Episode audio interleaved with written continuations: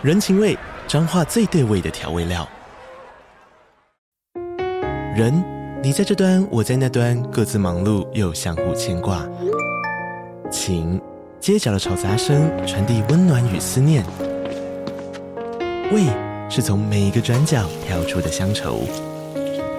这里是彰化县政府 Pocket 节目《彰化早咖》，我是主持人内克。从彰化大小事各具特色到旅游攻略，透过轻松有趣的访谈，带着大家走进最在地的早咖。准备好了吗？彰化的故事，我们说给你听。以上为彰化县政府广告。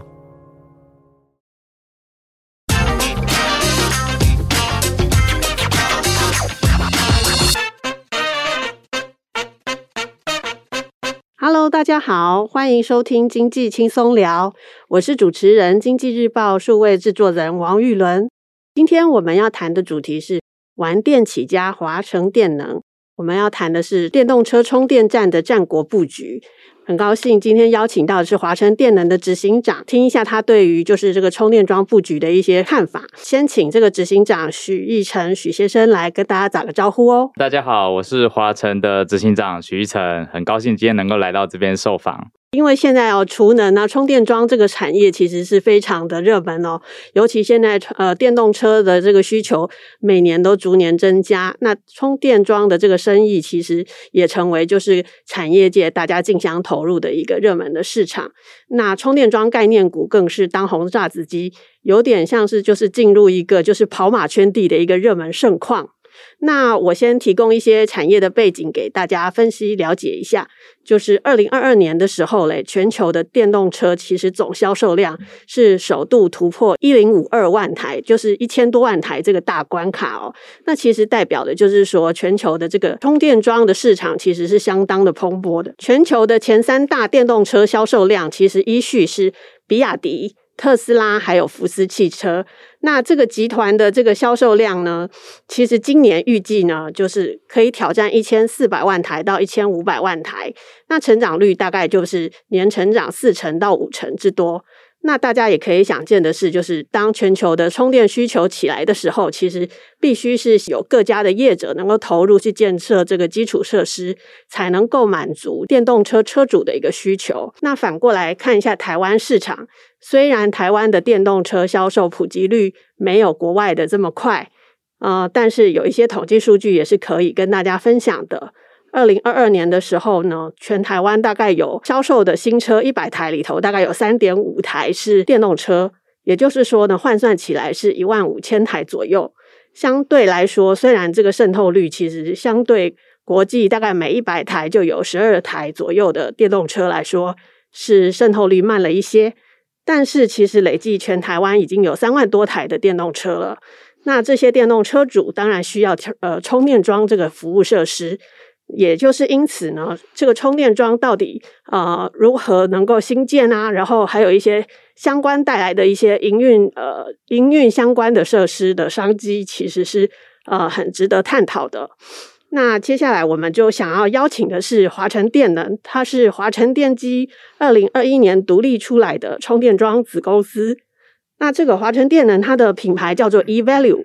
它呢从自己研发生产充电桩。到能够建置营运充电桩的服务，其实是少数一条龙的服务业者。近年更拿下特斯拉还有宾士两大关键订单，所以呢，其实在这个充电桩产业呢，其实是相当有企图心的。那我们今天也很高兴，就是可以请这个许一成许执行长来谈一谈，就是说，那华城电能在这个产业里头有一些什么样的想法？各位大家好，那讲到华城电能，可能。华晨这两字，也许大家会稍微比较陌生一点，因为我们的母公司其实是做这个电力设备起家的。那电力设备对大家来讲有点有点遥远。那其实我们的产品啊，或者我们的服务，在台湾甚至全世界各个角落都可以看到。因为只要怎么样把发电厂电输送到使用者端，中间的设备几乎我们公司都有承制。所以你看路上看到的，以前讲的比较怂的叫电筒啊，这个。电线杆上的电筒，或者路边那个绿绿方、四四方方那些设备，都是我们家做的。那也是因为这样子，其实我们在思考我们怎么把电力系统跟本业这件事情做一个延伸跟串联。那在在十几年前，我们就去思考上我们的发展该怎么做。那在当时，其实我们认知到绿能是一件很重要的事情。那也许在台湾十几年前，绿能没有讲得很很火热，是这几年才火热。但其实，在国外，大家都在探讨这件事情，大家都希望对发展的能源是对环境是好的。所以我们在那时候就定了一些发展方向。那其中，不管是在从事太阳能啊，或者是离岸风电上面，我们有一些布局。那到电力的传输上，就有我们要储能的一些布局。那一直到用电的这一端，就是使用者用户这一端，我们去思考我们到底要从哪一块切入。那在当时认为，我们觉得电动车会是一个未来很有机会起来的一个产业。但是十几年前，大家都觉得我们做这件事情有点蠢啊。但是在当时，我们既然电动车也是用电。那电动车也是一个将来会变成一个很环保的一个产品。那我们的本业就是讲白了，就是电力的传输是我们的本业。所以怎么把电送到使用者，跟怎么把电送到电动车来讲，对我们来讲相对其实是技术的延伸。那这件事情又对绿能、对环境好，所以我们毅然决然决定跳进去做这一块。所以我们跟别的产同业的发展的路程不太一样。我们公司集团本业是制造业，所以我们最开始。第一个步骤，我们是先成立一个研发团队去开发充电的产品，所以我们是先从研发开始，然后把产品做出来之后，然后再往延伸到制造。所以我们开始有研发自己的产品，有生产自己的产品。所以一开始最早最早，我们是以销售产品为主，销售充电是类型的产品。但是大家可以想，十年前我要卖给谁？根本没有人，根本没有人要用。所以我们那时候还当时还卖给那个电动堆高机啊，然后电动搬运车的这种业者，因为。他们使用电，那也需要充电，所以我们就会卖给他，但那个量都非常非常小。那到后来，我们才开始慢慢发展到，既然没有客户，那但是电动车一定会起来，所以在充电桩跟电动车中间会有一个 gap，就是到底谁来负责把电送到电动车里面？你有设备，那么如果没有人去买这个设备，或没有人去使用这个设备，也是没有用啊。所以我们就决定，好，那我们就跳进来从。单纯的设备开始，我们做到系统整合，所以我不是只提供设备，我连整站的建置我都可以处理好。所以你不要只单纯买设备，你不知道怎么电怎么送进去的话，我们用本业的这些机电的技术来把你整个站建立好。那整个站建立好之外，还大家就问说，那没有人去操控这些设备怎么办？没有人去服务这些顾客怎么办？所以我们就再进一步，我们是连营运都做。所以我们的历程是从设备生产，一直到整站的系统整合，再到下一步到营运管理的系统整个开发，到营运的服务的能量的建立。所以这一串其实目的都是为了准备电动车起来之后，这些过去没有的业态或没有的经营模式都必须要有人来做。那当时没有人做，那我们就。我们华晨就跳进来做，所以从那个时候就开始延伸延伸做起来。为什么刚才讲说我们一条龙？就是我们从我们自己有研发团队，自己有生产产品的基地，我们自己有工班可以施工，可以建站，然后自己有我们现在也有很大的营运团队，跟 我们自己也花了很多资源在全台湾建站。目的就是电动车车主来，你只要看到 eValue，你就什么事情都可以解决。你要买设备，我可以卖你设备；你想要安装充电桩，我可以帮你安装；你想要在外面站点。今天长途旅行，你想要补电，你找到我们站点，用我们的 app 就可以开启这个充电的服务，你就可以把你的电量充饱。所以这是我们的一个想法，怎么样让电动车在使用者心目中变得是一个很容易的事情？那这是我们的宗旨。嗯哼，诶，那执行长，我是蛮好奇，就是这一个营运模式哦，刚刚就如您说的，从充电桩的研发制造，然后跨到就是呃建置，然后再跨到就是营运。嗯，其实它的客户对象是 To B 又转到 To C，其实是跟其他业者的这个发展历程完全不太相同。可以分享一下，是说您。先开发了产品，然后再找到再去找客户，然后呃又跨入下一个阶段，就是做这个呃建置的工程，然后又找到客户。这个路程上面是不是一步一步都有确认到说，就是诶这个方向是明确的，一条龙确实比就是可能只卖充电站，然后或者是他只做营运，然后其实建站这一块是委外去处处理这样子的一个营运模式是好的呢？嗯，但。呃，管理就是事后诸葛嘛。以 以以现在的角度来看，当初策略是对的。但是你说当时的那个角度，嗯、其实我们也也也无法保证这样的模式一定会正确啦。嗯哼，那至少，但是以结果论来讲，大部分的人对，毕竟充电这个东西是比较新的，是以前没有的，所以大家都期待是有一个厂商可以全部处理，这样是最省事。嗯、就像以以我们在车厂这端还还蛮受欢迎的原因，就是对汽车的制造商或者销售商来讲，他好不容易做出一台电动车，他已经花了很多精神在车子上面，但是你要他在花入时间去解决充电问题，对他来讲又是另外一个领域，嗯，那必须要再投入更多资源去做，所以他们就与其自己投入资源去做一个充电的 business，那他还不如找一家已经全部都有的厂商来帮他负责。所以我们在很多车厂的互动上面，他们要的东西在充电部分的服务是很多的。第一个，你买一台电动车，大家都希望在家里能够充电，嗯，所以你买一台电动车，至少你要付一个充电桩。给顾客，嗯，那充电桩不是给他就好了，他还安装啊。那安装在大楼的地下室或者自己私有建筑停车场，那又是另外一个一个专业。所以有没有厂商可以把它拿到桩去安装，这个是另外一个问题。那安装完了之后，不可能每个人永远都在家里充电嘛，你一定会有开到外面没电需要补电的时候。那在外面有没有办法找到电量来去补充？所以这几块其实对卖电动车都很重要，因为你。卖电动车的厂商如果没办法告诉消费者，你这几块都可以很放心的话，其实消费者对充电是很大的疑虑，所以大家一直讲说充电会有里程焦虑啊。其实问题就是你充电不方便，就会降低你买电动车的意愿。那我们刚好就这几块全部都可以负责，所以对车厂来讲，只要找我们，我们有设备、有安装施工的能力，有外面有盖了全台湾最多的充电站来去服务使用者。所以对他讲，他只要告诉使用者，你就找 eValue 这家公司就好了，全部都可以包。那对车厂是很喜欢，那对车主一样啊，车主他一样也有这些需求，他也想要在家里装充电桩，他也想要买设备，他也也希望在外面能够找到很很多的站点可以充电，那那就找我们就可以把它全全部处理好，所以这是在跟同业比较起来，大家都只能做其中某一块，所以但是。以我们角度，我们是从以前就被教育是必须要满足消费者需求是最大的。你产品再好，服务再好，但是消费者需求是什么？你要做出对应的需求，你才能生存。嗯、那所以我们因为很早跨入这块领域，所以我们很早就看到消费者需求不是单一的部分，这是一个整体充电的系统的服务，不能只做一块。所以我们那时候就毅然决然，既然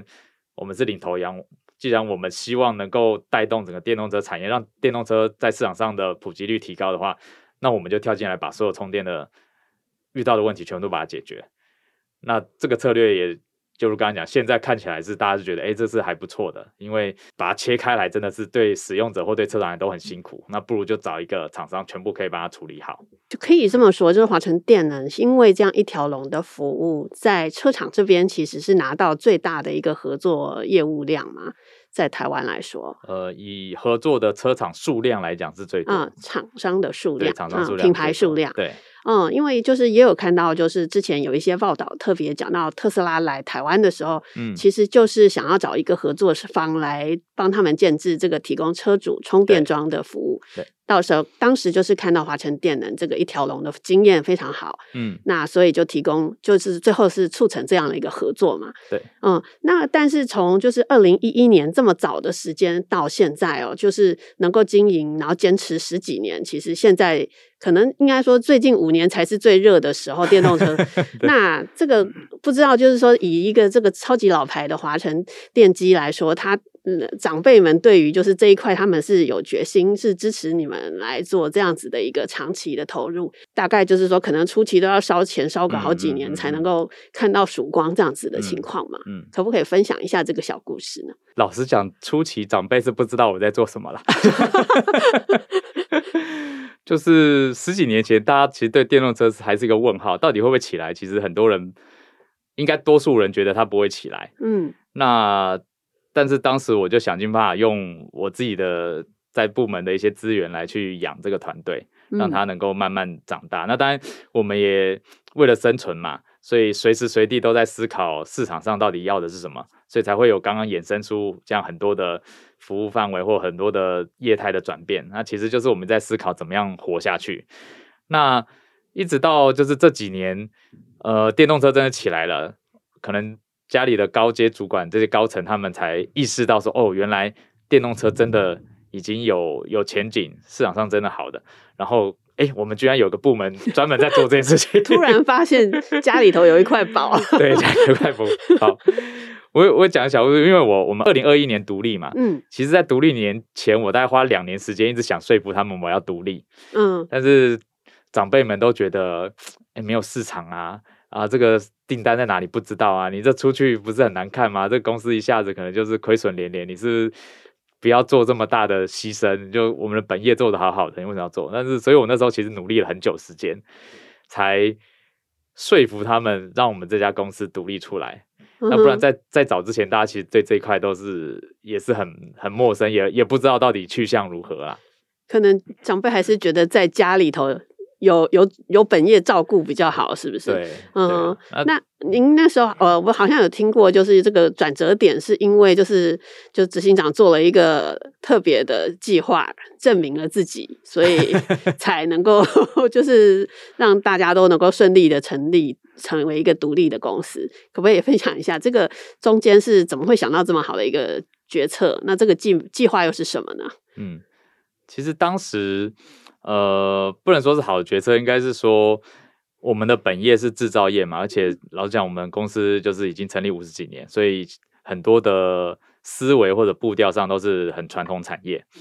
但是电能充电这件事情其实是一个很很新的 business，里面的同仁也好，或者是一些公司的文化跟形态来讲，其实跟我们本业母集团是差异很大。嗯哼，那其实会做这件事也是被逼的，因为。老实讲，我们这十年来，我的团队已经轮替了两三次了。哇，对，从最早的进来的人，其实到现在都不在了。嗯，很大部分是一来，除了当时的市场环境很模糊，大家不知道未来怎么样。那另外一个很大部分，其实是公司的管理模式跟形态是不是很适合这种新创公司的。嗯，那这件事情是困扰我很久。那一直到现在。前一阵子，那刚才市场当然开始热度起来了，然后我们不管是接到特斯拉，或者是后来的宾士，这些让我们看到这个订单量跟这个未来性是可以预见的，那我就觉得，哎呀，我终于有一个点可以来说服公司，我们应该要脱离，因为脱离其实才是好事，不可能把一个新创公司放在一个。传统的管理模式下面，这个一定会死得很难看，所以我很早就想把他们脱离。嗯、那当然，因为有这些时间点到了，所以我就积极来推动这件事，希望我们把它变成一个独立公司。独立公司它就可以自己的经营管理的模式跟一些 SOP 的标准，它就可以不用照传统产业的思维去经营它。那这样对这个公司它的成长性才会比较高。嗯，所以当时就这样做。那当然，当下长辈们还是觉得有有怀疑啦，就是到底。要不要这么冲？就是 老实讲，我们华生过去的很多转投资都很失败哦，所以他可能觉得说还是再谨慎一点比较好。对，嗯、对，所以后来我就那我就说好，那我们来找外面的投资人一起来来来参与这件事情。嗯、所以后来就找找找，就找到宏基跟中竹，那他们也听完这个 business 以后也觉得很有兴趣，所以他们就很乐意的加入。那这件事情又回过来，其实也是促使。我们公司内部去思考，哎，外面人都这么看好这件事情，我们没道理自己不支持支持自己啊，所以就就很顺利的，后面就变得比较顺利，就就把它变成独立公司，然后让外部的资金进来，然后就到现在一路这样子，就是往这个方向，很确定这个方向一直发展下去，然后公司就很支持这个事业这样子。所以说，就是呃，其实从这个品牌营运商的角度来说，其实可能呃，很像您刚刚说宏基啊，他们也是品牌公司嘛。所以应该是非常能够了解这个做 B to C 的这个服务营运的价值所在。那也可以分享一下，说就是这独立之后，两家新两位新的股东啊，还有就是呃成立两年多来的一个独立营运上面，有没有一些什么不同的变化呢？以电能自己公司来讲，最大变化当然是整个管理模式，我们就可以重新定义。所以很多制度我是跟母公司是脱脱开的，嗯哼，那就可以照一个新创公司应该有的样子去发展，所以我们的决策速度就很快，哦，然后很多的制度我们可以大家团队讨论完该改就改，然后我们资源的分配也可以很及时，我们不用像可能制造业传统产业，它是可能每一年要有年度预算，然后每一次要订立很多目标计划去执行，但是我们知道在这个行业每一天面对的变化都不同。你昨天的计划可能到今天就要把把它打打掉重练，那这件事情就必须要很快很快的决策。运气好就是我们的团队都很强，嗯，那我也很支持他们，所以很多事情我们直接讨论完可以执行，我们就执行。那这样的变化就会很快可以适应这个整个这产业在发展中的一个快速变化。那当然对宏基来讲，宏基本身其实也有一些事业体是在做，包括物联网。包括做智慧停车、智慧交通的，其实那几块在宏基入股之后，我们有很密切的合作，嗯，所以在这部分我们有得到他们蛮大的一些技术或者是商业面的合作，像是它有，其实他们自己有做停停车场管理系统跟经营停车场，嗯，那这个跟充电就是完全是互相搭配的一个事业，就是你停车场一定。车子一定要停着才能充电嘛？没错。那你又可以帮消费者解决停车，又可以同时充电，其实这个是最好的一个商业模式。所以这部分的合作我们一直有在密切进行中。那以中珠来讲，中珠其实它是全台湾最大的太阳能电厂的拥有厂商，所以其实它在能源布局上也很早。那讲电动车充电。有些人会认为它只是一个一个硬体，或者它只是一个服务车商的一个角色。其实，但是对我们角度来看，其实它是一个能源的一环。你你一定要有电能够充到车子里哦。是。但其实这个电是怎么来的就很重要。老实讲，很多现在的建站都是卡在你拿不到电，电力来源电对电线，你没有电，对、嗯，你就根本不可能。就算你这个地再好，嗯，再精华，但是如果你电送不进来，没有用。所以接下来电动车充电一定跟能源。会有很大程度的连接，你能解决能源的问题，嗯、你才有办法把充电站做得好。我举例，假设呃，现在科技大佬都大家都在喊说，哎，我怕没电没电。那电动车充电站一样啊，它是一个很大的用电的的大户，嗯，那将来一样会面临到，如果电不够的时候怎么办？那消费者来这边充电，他我我的车子都没电了，就你来到这个充电站，告诉我说，对不起，我今天没电，我不能做生意，嗯、那这样不就很？一定会有会出问题，所以接下来能源会是很很大的议题。那这也是我们跟中珠合作一个看到未来一个发展的一个很重要的目的。所以其实我们布局的不只是 B to C 的服务业，我们还把能源的这个角度带到这个产业来去思考。哦，所以执行长蛮有想法的，找了两个客两个股东，一个是。解决了未来可能供电方面的一些风险，那一个是帮你的车主用户找到一个最快找到停车场，然后停车位、充电桩的一个好方法的一个服务商。嗯、那其实想起来的话，这个这一套模式，然后也就是拥有了呃 APP 嘛，所以 APP 里头就有很多的这个 Evalue 的会员。那是不是可以分享一下，说现在的这个会员的成绩怎么样呢？呃，我们的会员目前累计到有三万五千个会员。哇、wow！那如果以电动车的台湾电动车，应该有四万台吧？哦，已经到四万台了。对，嗯、所以累积的还是累积的、嗯，所以我们的应该在八成到九成的电动车车主是我们的会员。嗯，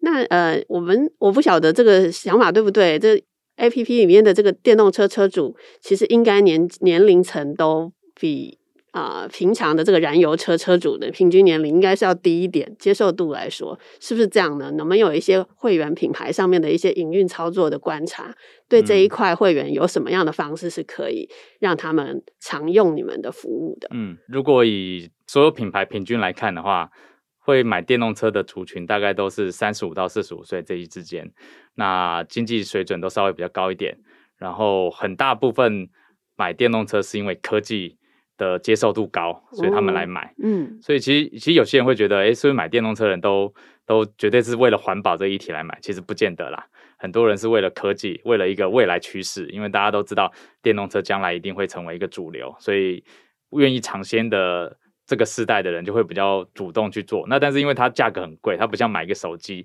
所以大部分都是要有点经济基础的人才能做。嗯、所以很多是属于呃企业的中阶主管。那或者是一些科技业的上班族来购买这电动车，这是我们看到的。但是也很好玩，就是不同品牌它的使用族群就差很多。像是我们有有一些客户是比较高端的品牌，但是高端品牌电动车相对又更贵，嗯，可能动辄四百五百万，那个不是不是一个上班族可以负担得起，大部分都是要有很一定的经济水准。那这些人的年纪通常都比较大，所以会买这。车的人的年纪都稍微大，跟五十六十岁，嗯，所以也很好玩。我们当刚开始在推使用 App 来充电的这件事情，因为我们站点都是无人的站点，不能像加油站一样有一个人在旁边服务他，所以一定全部都要自动化，全部都要用手机去启动，就会有这些比较年长的电动车的使用者，他会觉得这个是很麻烦，哦，所以他觉得要开一个 app 啊，然后去刷 QR code，那个是很很讨厌的事情。嗯，那当然也有，就是三十五岁到四十五岁这种的年轻人，他就会觉得。哎，你你就是全部用手机解决就好啦，那个事情很方便，我手机按几个按钮就好。所以其实电动车族群里面，我们观察到，其实它的呃小众的分群是很多的。嗯，虽然大家年龄层大中还是三十五到四十五，但是其实每个人的使用习惯跟买车的原因都不太一样，所以这是蛮有趣的地方。嗯，那也很不容易啊，就是要兼顾，就是可能这个。顶级金字塔用户，他年纪比较长，可能 APP 的设计上也要考虑这些。那这些用户，他们呃，哇，就是八成的市占率，其实是非常高的。那接下来这个华晨电能要怎么样进一步扩展这个商机呢？因为我看到。执行长也有之前接受访问的时候提过，就是说只卖充电桩这个生意是不 OK 的，其实还是必须要有这个一条龙的服务。嗯，那我们也很好奇，跟车厂的这个合作是怎么回事？内容上面要怎么样从中可以有一些就是华晨电能可以去获利的方式，商业模式是什么？嗯，那您为什么可以就是说就是只卖充电桩的话，其实并不是很好的一门生意呢？嗯，因为。在问回答这个问题前，我必须先讲，我目前还在亏损啦，所以 对对对，现在还在投资期，对，现在还在投资期。那其实回到就是大家买电动车当下，你决定买之后，你会遇到的一些最大的跟汽油车不一样，就是你要解决充电的问题。但是充电的问题，你要再回过头来想，一样买一台车，可能大家使用也许是十年是一个平均值，嗯，那你一个。买车随车附赠的设备，可能大家期待也是要用十年，对，就不能像手机一样，你说用用一年就换了，那大家会觉得很莫名其妙。那充电桩也是啊，大家都希望你装在那边，最好在我换车之前，这个设备都不会换。嗯，所以你可能卖一台车，你虽然可以争取到一个充电桩的生意，但这充电桩放在那里以后，它就不会换了。嗯，甚至车主换一台车之后，他也不会换那个充电桩，因为他可以继续使用啊。所以这生意只能做一次。嗯，但是。后面包括这个充电桩，包包括这些安装工程，那大家都是一次性的。尤其是我们机电的部分，我们机电很可怜，我们机电就像家里装电灯的这个水电拉线，你大概你用二十年不能坏的那个东西，就是被需要用很久很久。所以就算将来你的充电桩换掉之后，你的这些线路你基本上也还是不会去动它。所以这个东西就是你。你必须品质要很好，然后要可以使用年限很长。但对制造商来讲，就是你要做他的下一笔生意会很久很久很久之后。对，那这个不行啊。那所以我们继续发展的，但是在外面充电的这一块，又是另外一种不同的思维。因为这是就跟加油一样，它是一个刚性需求。你只有买电动车的人，就算我们。现在目前在家里有装充电桩的比例，我们至少大概有七成的车主是可以装在家里装充电的。嗯，但是这七成车主中，至少有八成的人还是会在外面充电。嗯，因为你一定会遇到在家里补电是来不及，那接下来你的行程就是得要再再做一个补电才能继续前进的时候。嗯，所以这些人一定会在外面充电，大部分都会，很少很少人是真的一辈子都没用过。公用充电桩的，嗯、那公用充电桩这件事情就是另外一个思维，因为它它就像一个基础设施，你盖在那边之后，接下来就是使用率。你使用率提高的话，嗯、你自然这个充电站的这个周转变快，那你回收时间就会缩短。嗯，那这个东西也是你建置好之后，所有人都可以来用。嗯，那因为我们充电站标榜就是所有车子，台湾能跑的车子都可以来我们充电站去使用。嗯、那这个。对使用者来讲，就会觉得是一个诶很方便的事情，所以我们就会去吸收了这些在外面需要补电人的市场的需求。那我刚刚又回来讲，因为有还是有百分之三十人是家里连安装都不能装，那他们一定得在外面充电，嗯、这个就是百百分之百得发生事情。嗯、所以那一块它就是又可以解决家里不能安装充电桩的人，又可以让就算家里有安装充电桩，你在南来北往的途中还是会需要补电的人，还是可以给他。电力的补充，所以那一块就会用这个方式，所以我们那时候才会发展。我不只做设备，设备你卖一个设备可能就十年才会再接触它，但是充电这件事情是每天都会发生，可能每天都会有人需要在外面补电。但是老讲营运这块其实也是很辛苦啦，嗯，呃，在后面可能会掉。现在的同业老讲竞争非常的激烈，没错，从我就讲从去年上半年我们的同业只有五家，那到现在的话已经十五到二十家了，嗯、就是就很夸张。有时候早上睡醒看新闻就发现，哎，怎么又多了一个同业了？就是已经不只是篮球队，已经足球队可以来 来比赛了。嗯、那但是这个。我跟大家分享，它它的概念就有点像是做商店一样，嗯，就讲你要开一家柑仔店，就是自己，我就用楼下一楼，我也假设我的房子的话，那我就买一些货品放在架上，我就可以来做一个柑仔店，嗯，跟你要做一个 Seven Eleven，这两个同样都是提供商品、提供便利的服务，但是其实两个的成本跟概念完全不一样，嗯，你要做一个柑仔店很简单，就跟营运商一样，你要成为一个营运商，其实它进入门槛是很低的，嗯。就算很多厂商他什么都没有，他也可以花钱或者向我们买设备，跟我们买设备。嗯、那他去建制一定会找到工程公司帮他把站建起来。嗯、是，然后你要做一个 App 也是花个两三百万外包，对外包你可以把 App 做起来。嗯，这些事情就好像可以可以做到了。嗯，但是而且站点又是无人的，所以你也不需要花什么人力。但其实我们看到的无人站点是反而是最花钱的。嗯，因为你站盖一个站点，你就是得。面对消费者是三百六十五天二十四小时必须营运它。是，今天站点不是这个东西就很有趣。你今天网络断讯啊，或者电力故障啊，或者是设备有点故障，你都必须要去排除，因为你不可能告诉消费者说，哎，我们有同业很好玩，就是打电话进去，他说不好意思，我现在是下班时间，就是语音留言，请你上班时间再打来。那人家就已经在你的站点要准备充电，不能充电，你不可能叫他说，哎，你明天八点之后等我上班时间，我再来处理你的问题。那这个事情你就是必须要很及时去处理。那这背后其实是一个很庞大的资源的投入。嗯，你要一个很稳定的后台系统，你要有一个营运团队，你要有可以及时处理问题的，不管是零八零零或者是工程人员，可以马上去处理。嗯，所以这背后是你看到的这个二十四小时服务团队去支撑。嗯，那个的成本是非常非常大的。嗯，所以你没有觉悟，每一年要建置这样团队或花这样的钱去做这样的事情的话。你可能干嘛讲就只能开一家，嗯、而且你可能开到第二年就受不了了，因为你晚上要睡，你不可能自己二十四小时站在柜台去服务客人嘛，嗯，你最有可能就会受不了，嗯、所以就很好玩。现在大家都还不是很理解，真正做营运商后面付出的代价是什么？大家只觉得反正现在投入可能花花，我刚才讲起来可能一千万就可以就可以上新闻说我成立了，对对对对，就可以开一家柑仔店。所以我觉得这几年会有，还是会有很多人前仆前仆后继的进来这个行业，但是两三年之后，应该会有很多人觉得这件事情是吃力不讨好，而慢慢退场。嗯，没错，就像刚开始我们有讲到，现在好像在跑马圈地，一方面是要找到对的好的点来附建您的这个 Evalue 的充电桩设备服务，那一方面就是在后台这边又有很大的一个。呃，附件量能哦，那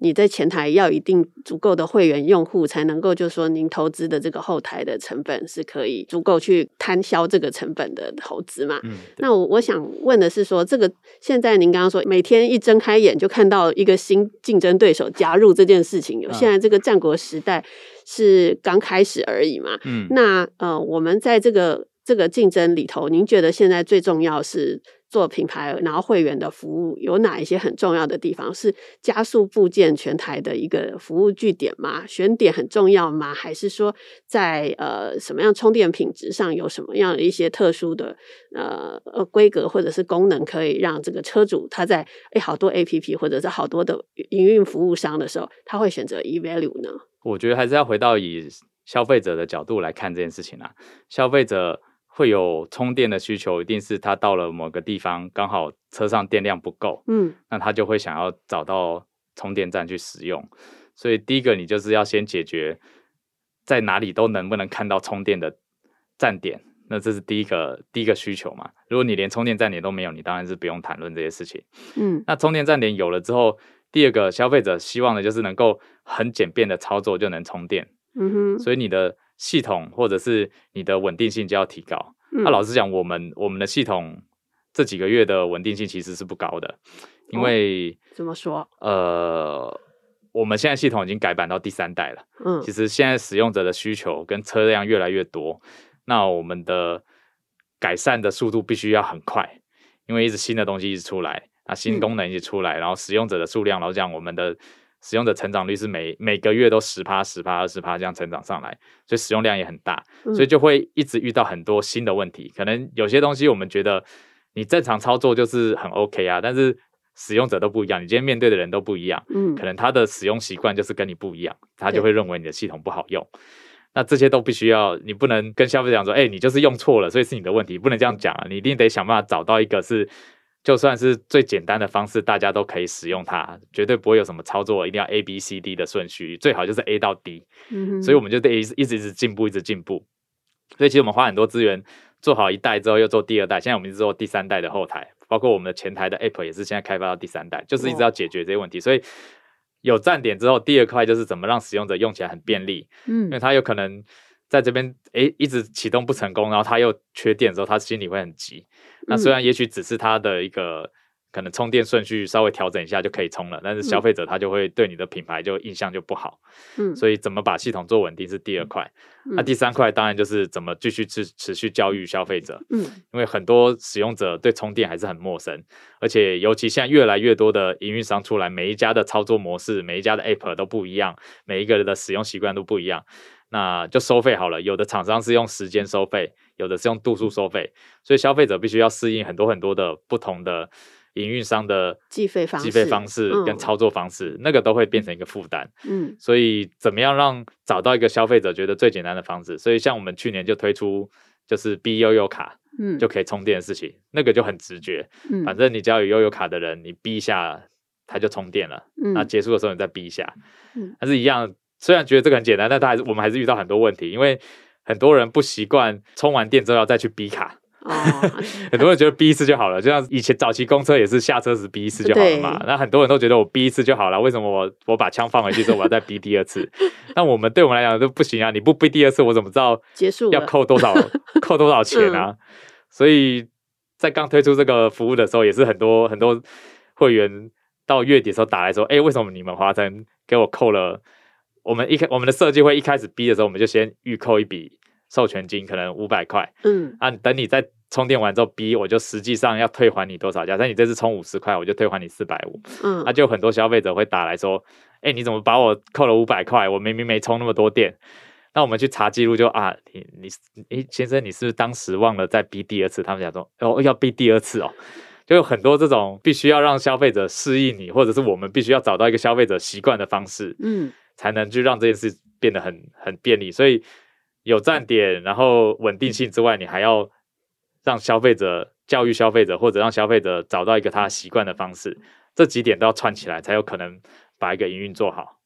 非常不简单啊！就是这个营运上面，光是谈站点这件事，我们有看到华城电能有跟一零一合作。那当然，这个是台北著名的一个地标。那可不可以分享一下，就是执行长怎么去找这些站点，跟饭店啊、便利商店啊这些啊、就是有有有据点的业者谈的时候，常会遇到什么样的状况？最辛苦的是什么？有没有什么小故事可以分享一下？嗯。其实这几年变化很大，嗯，我们我们其实我们在三年前还是四年前，我们就投入做这一块，在当时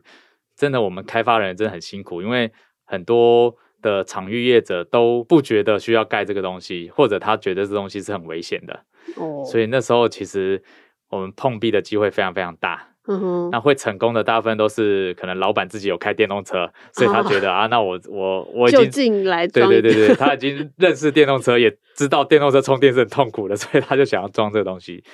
那是到这一两年才开始，大家都觉得，哎，在自己的停车场或建筑物下面装充电柱是其实是一个帮助这个场域能够活化它的一个好的方式，尤其是饭店啊，或者是卖场啊，或者是这些公共场所啊，因为。如果大家停车，对电动车车主来讲，又可以停车又可以充电，是最方便的事情嘛？那如果这个地方能够提供充电服务，嗯、对电动车车主就会比较想要过去那边。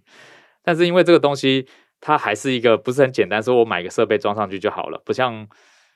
不像冷气，说你有插头，然后拉一些管线就好了。它要后面还是要花很多的时间去做场地的勘察、用电的评估，甚至就算开始要用电的施工，你可能都要花好几天的时间去做电力的布线。那甚至有的场域大楼是比较老旧的，它电力是不够的，你还要才去跟台电重新请电。哦、嗯，那这请电下来都是六个月跑不掉，所以其实它花的时间很长。嗯，所以在这过程中，有的场域业者了解这件事情，所以他会配合；那有的场域业者他会觉得，哎，这不是我今天打电话，明天就可以装好的事情，把你当灿坤吗？对对对，就就是装装一个电视机一样，我送个机器来，然后电插上去，然后第四台 cable 接好就可以用了，就不是它不是那么简单。嗯，所以我们会花很多时间前期的沟通是很必要的。那怎么样去让业者知道我们要安装的程序跟里面会遇到哪些状况？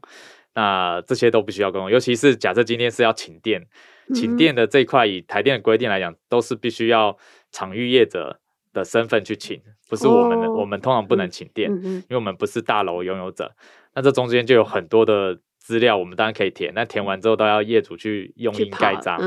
那一份文件就是几十个章，跑不掉。那中间如果漏了一个章的话，可能就要重新再跑一次。嗯，所以这个都是很花人力。那业者他就会有的业者就会觉得很，我都已经委托你了，为什么我还要做这些事情？就会觉得很烦。那这来来往往，你刚才讲正常六个月，有这个时间拖到十二个月都有可能。嗯哼，那这些都是很复杂。那当然，就算盖好的过程中，场域业者还会就像一零一来讲，他会对美观的要求比较高。他会希望你做的漂漂亮亮的，然后希望在安全措施上做得很好，所以这些都会增加你额外需要跟他沟通跟需要增加的成本。你可能就是要把整个场域做一个粉刷，你可能要增加很多的消防设施，那这些每一个 case 都会不一样。嗯，那也包括有的场域业者他会希望你是收费的，需要付租金的，那这又是另外一个谈判的过程。嗯，所以其实要开发一个场域真的很。很困难，很不容易，很不容易，要花很多时间，嗯，所以这也是为什么现在没有办法遍地开花的原因。就算业主有这个想法，但是真的到盖好，其实中间的花五六个月是很正常的事情。哇哦，那也是因为包括用户，您刚刚说每个月成长十趴，这个速度非常快。那我们华晨电能也要赶着去跟所有的这个充电柱的呃据点的业主，然后谈怎么样可以快速建制，但是至少都要五六个月。那可不可以分享一下，说现在我们全台湾的这个快充啊，或者是一般充电的这个充电柱大概有多少呢？嗯、我想这个数字应该就是每每个月都在更新吧。对对，以我们家自己来讲，我们的快充我们自己盖的话，大概有三十四站。嗯，那另外还有二十六站是跟车厂合作的，就是盖在。就是有车厂，他们为了服务消费者，他们在经销据点盖的。那那个也是我们我们提供这样的服务跟设备跟营运，所以加起来应该已经超过六十站的快充的部分。那慢充的部分，我们现在我们自己盖的，然后有营运的大概三百二十九座，哇，那也是散布在全台湾。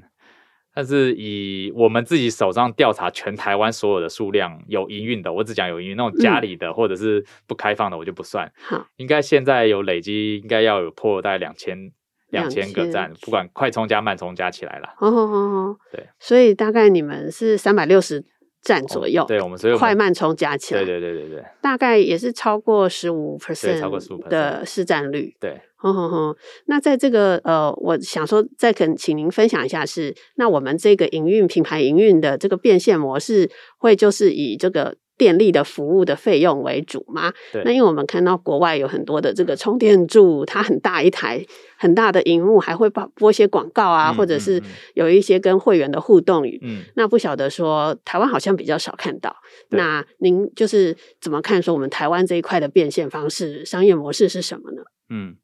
呃，目前比较传统的方式还是以收电费，就是电能的补充费来为主。那当然，我们有看到国外很多都是用广告的收入来来去支撑。那我觉得这很大的不同在于，你必须要这个场域有广告的价值，你才有可能收到广告收入。因为在国外来讲，很大部分不像台湾这种集合式住宅，他们的停车都是一个平面的大范围的，嗯，所以你在平面型的停车场，你做一些广告。的露出的话，对比较多人可以看得到这个状况。但是我举例，在今天这栋大楼的地下室 B two，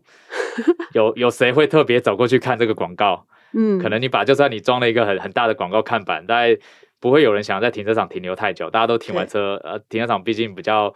第一个湿气重啊、昏暗啊，然后空气不好，大家都停完车就赶快想跑，不会有人停在那边去看。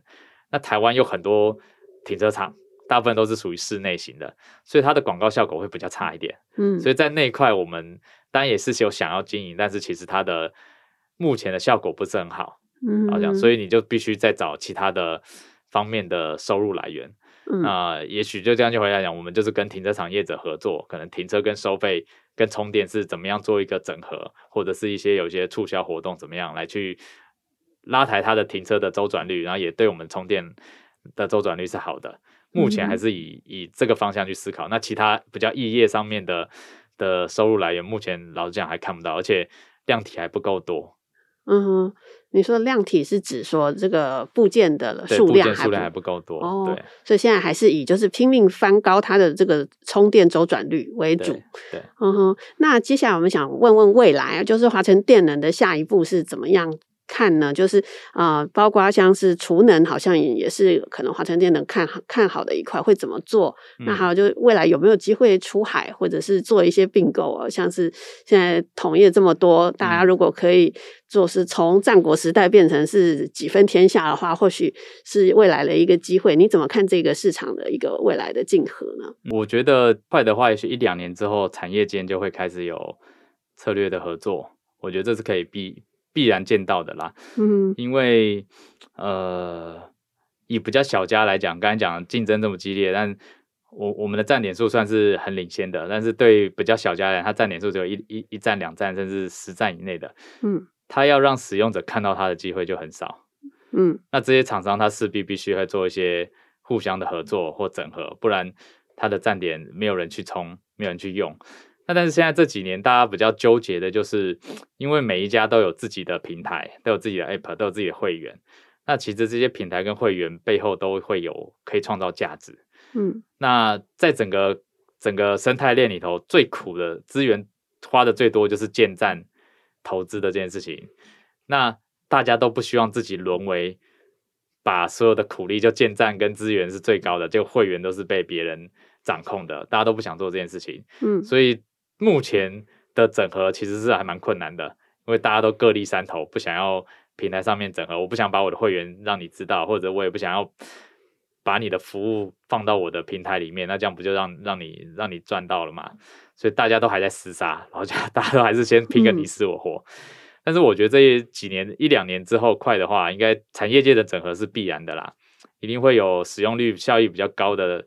厂商，他因为站点的建置会越来越困难。嗯，所以怎么样从既有站点去整合，让它的服务范围扩大？就像以我们华晨电能来讲，我们除了自建站点之外，我们很大部分也是跟别人叫代营运，就整个站点是属于这个 A 厂商的，哦、他自己想要做站点的收费，嗯、那我们就帮他建置好之后，我只收一个营运的服务费，嗯，那其他整个站点的收益都是归这个拥有者，嗯，那这种厂商一定会很多，一定会越来越多。嗯、那但是他他了不起就一站两站。他不可能这样全省，像我们这样全省盖，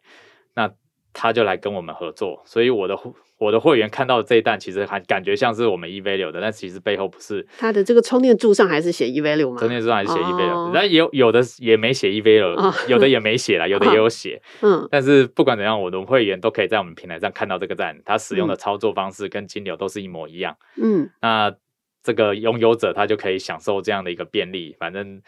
我自带会员给他，然后金流部分我就就告诉他每一个月使用状况，那他就可以收到这笔钱。所以这种情况最后也会衍生到不同的营运商之间的整合，也会有因为营运商大家一定都有站点，那这些站点怎么把周转率提高，这是最根本能够赚钱的方式。周转率低，这个站点就是就是没有用，所以大家最后一定会去思考提升周转率的这件事情。那你会员少的营运商一定会想要跟会员大的营运商去做合作，让他的会员导流来这边。嗯，所以这件事情可能会先从会员之间的导流来先开始。哦，那到底会不会在下一步就是整并？我觉得也是有可能啦。可能最后就这些既有的营运商比较小家的，也许就啊，那我就当当 owner 就好了。我可能这个站点我是 owner，但是我就退而求其次，我不要推自己的品牌。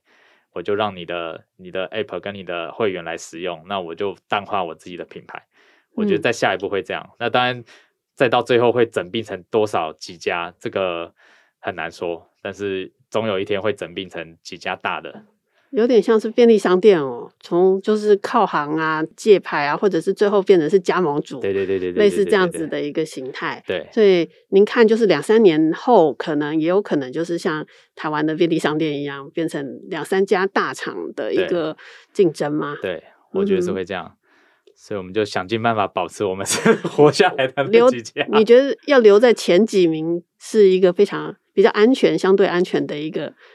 我我觉得以台湾状况，可能五家都有点多了。哦。对，现在两千个站点嘛，那但是我看新闻是说，全台湾在二零二五年预估是有七千多个站充电柱。嗯，那这个数字来看，好像还可以再翻三倍。哎，对对，嗯，对。那您说现在的这个数量上面成长这么多，还能容纳大概多少家是比较安全的？你说五家太多的话，可能真的是剩三家吗？嗯，我觉得这个。以我们角度来讲，充电站的数量不是那用喊的啦，嗯，它是绝对要搭配电动车的使用量，嗯，因为以以以比较合理的国外的数字来讲，一台电动车应该说一个站点配三到四台电动车，这个数字是比较合理的，嗯，那像欧洲已经往这个方向设定目标，那美国还差很远，美国一台一个充电站要服务十几台车，但是因为美国的。它是幅员太广大了，所以它的充电站相对来的不像那么密集。嗯、但是大家目前的目标都是一个站服务三到四台，所以你的站点，你说七千个站点，你就要有三到四倍的电动车来使用，嗯，这样它才会获利，嗯。所以我觉得要互相看。如果台湾电动车数量当然成长的很快，每一年都是三三四十趴这样的成长的话，当然七千个站点可能搞不好还不够用。但是如果成长速度放缓的话，那七千站点就太多了。嗯、那以像我们目前看起来，现在台湾两千个站点来讲，其实以使用率来讲，并没有那么高，并没有想象中那么高。因为我刚才讲，还是百分之七十七十的人还是有家里充电的这件这个可以解决外面充电的问题，所以大部分的人还是习惯在家里充。嗯、那这个数字要拉高起来，就是必须要有加充的部分。慢慢下降，就是你家里不能安装充电柱的人变多了，你公用型的才会、嗯、使用量才会提升。嗯哼。所以看得出来，因为现在可能先买电动车的人，也是家里充电这个问题比较容易解决的车主先，先先买了嘛。对。那但未来其实政策或者是呃市场的趋势，就是大家都会朝买电动车，然后燃油车未来还会禁售嘛。嗯、那在这样的这个这个黄金交叉出现之后，可能您说的这个就是非家用充电桩的需求，就会在外充的部分就会大幅起来了。所以，如执行长说的，就是可能在充电桩也不像我们想象的，现在建越多就越赢，是吗？就是它其实还是要看随着市场的这个新车销售的比率来逐步成长，不然可能就是烧钱烧太多了。这样子。对，确实。嗯哼。那我们我们因为一条龙，所以。营运只是我们其中一块，嗯，那这一块老实讲，现在目前都是亏损，而且亏得很严重的。哇！因为你你必须花很多钱不断的盖站，所以那个资本支出是很大的。嗯、然后你用折旧去算的话，每个月折旧都是都是很大的钱，但是使用量却还没有周转到那个程度。嗯，那好在就是因为我们一条龙，所以我还有设备销售的收入跟工程建置的收入。嗯，那这两块去老实讲，我是这两块在养我的营运站。哦的的亏损的投资，嗯，不然我可能每天都要回去就是 报告，对，去报告，而且这个月亏亏了好几千万，好几千万这样子，这样子，这个其实会让人受不了。嗯，所以我对那些跳进来做营运商，只做营运的这些厂商，就是觉得还他还蛮佩服他们的勇气啦。嗯，因为真的，你你 run 半年，你看到的财务报表绝对不是大家想象中的这么漂亮。虽然你的成长性可能很高，但是你的支出跟收入绝对不能 balance，那个还要好几年。那嗯、呃，其实做营运的，其实，在台湾来说，相对还是少的，就是。台湾还是在科技制造这一块还是比较强项嘛，所以更多的业者他出口啊，或者是内需都是做充电桩里头的零关键零件或者是整机的代工。对，那我可不可以想请执行长也分享一下充电桩这个里面台湾有什么充电桩硬体的机会，然后我们有什么样关键技术在里头呢？嗯，呃，其实充电桩如果如果讲慢充跟快充来讲，慢充的重点。其实里面有一些，呃，我们讲说控制啊，比较偏向是控制，因为它里面只是一个电力的转换。嗯这个这个这个讲的可能有深，但是它比较比较多是可能是计量计费、计费，或者是怎么样做通讯，让使用者知道你充电的状态。嗯，那那边就是通讯跟计量计费比较重。那以快充来讲的话，它是里面就有电能的转换，所以里面会有一个充电的模块。嗯、那那个模块就其实就是关键的技术。嗯、那它大概就是 A 慢充跟快充差别就是那个充电模块。那但是老实讲，目前台湾台厂大部分充电模块都不是自己开发的哦。那因为那个技术能量相对的高，所以国外的这也是台湾比较可惜的地方，因为台湾的电动车发展是比较慢的。老实讲，嗯、在国际市场上，大部分的厂商发展时间是比我们早，所以人家的技术都跑在我们前面，所以我们台厂要去追，其实不是这么容易。所以在快充这一块，我们大概比较多是买一些关键零组件进来，然后组装成一个完整的系统，然后再去做销售。嗯哼，这个是台厂的目前的一些生存方式，但是呃，我们几年前有观察这国际市场啦。老实讲，台湾的起步已经晚了，所以我们的技术不是世界上领先的，我们技术其实比较落后，所以现在看到大家都只能赚制造财，就是做组装代工采购，包括呃，就新闻很大的那几家，其实大部分用自有品牌销售都蛮辛苦的。嗯哼，大部分都是做人家的代工。嗯，那但代工这块台湾就很强了，嗯，所以只要有有 ODM 或 O OEM 的机会的话，台厂的这一块的生意是可以做很多的，但是相对它的利润就真的非常薄弱。嗯，那以我们品牌厂来讲，我们这几年的设备的价格也一直在掉，因为有两个原因啦，一个是量起来了，这些买家他的议价能力就会比较高，以前只卖一百台车，跟你买一百个设备，跟现在。卖一万台车，跟你下定一万台设备，那个价格一定不一样。嗯，那再来就是大家因为技术会进步，所以成本会下降，所以它成本下降速度也很快。嗯，所以它的利润是会一直，价格会一直下降。也许你的出货量会增加，营收增加，但是你的利润会越切越薄。所以这是现在这时间点要跳进来就要做这件事情的厂商必须要有的觉悟。它已经不像我们我们讲一个慢充的充电桩好了，几年前我们可以卖到四万块、五万块。那现在我们卖两万块都被嫌贵，